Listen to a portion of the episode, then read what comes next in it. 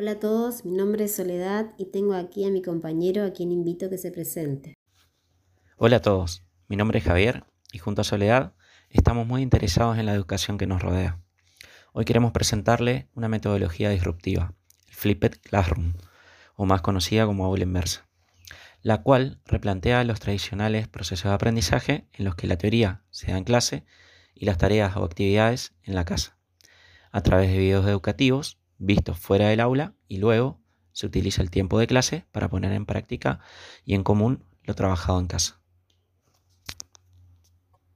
Es muy interesante lo que contás Javier, debido a que es una forma de innovar nuestra clase. Podemos repasar algunas de las razones para ponerlo en práctica. Primeramente porque tenemos muchas ventajas en nuestros logros de aprendizaje frente a lo que tradicionalmente venimos haciendo. Además, el profesor llega al aula conociendo las dificultades que les hayan podido surgir, mientras que los estudiantes llegan habiendo trabajado, leído o quizás oído el contenido que abordaremos.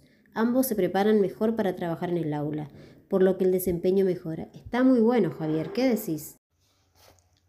Yo creo que la metodología es muy buena, ya que hace que las clases sean menos aburridas, porque hablan, comentan, discuten, se retroalimentan entre los compañeros, hacen proyectos, actividades se aplica todo lo trabajado en casa. Y también permite que cada uno aprenda a su propio ritmo y podrán ver los materiales las veces que sean necesarios.